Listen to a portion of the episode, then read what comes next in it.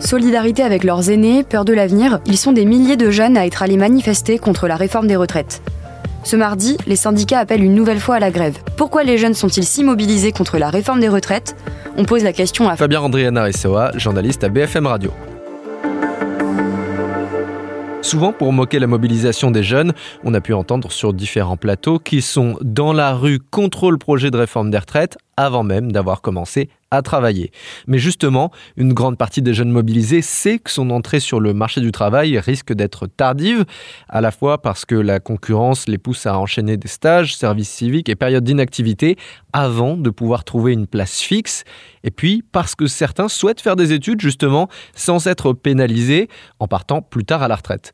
La mobilisation est aussi due à la solidarité intergénérationnelle. Ces jeunes, eh bien, ils ont aussi des parents qui sont sur le point de prendre leur retraite et ils entendent aussi les discours donc de leur famille qui parfois n'en peut plus et qui mesurent très bien ce que signifierait l'obligation de devoir travailler deux ans de plus.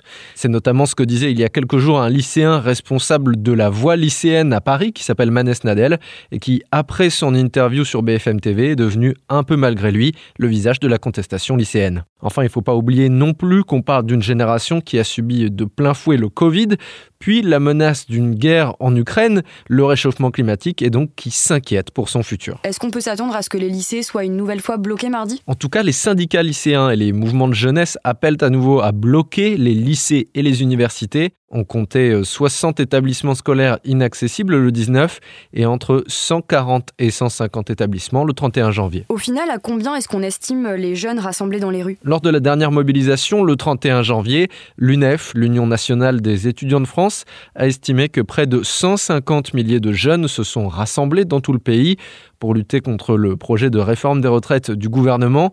C'est trois fois plus que ce qui avait été recensé le 19 janvier lors de la première journée de mobilisation.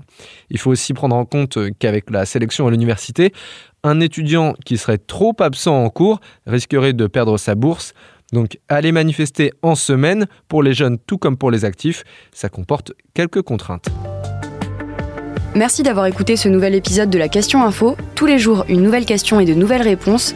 Vous pouvez retrouver ce podcast sur toutes les plateformes d'écoute, sur le site et l'application BFM TV. À bientôt.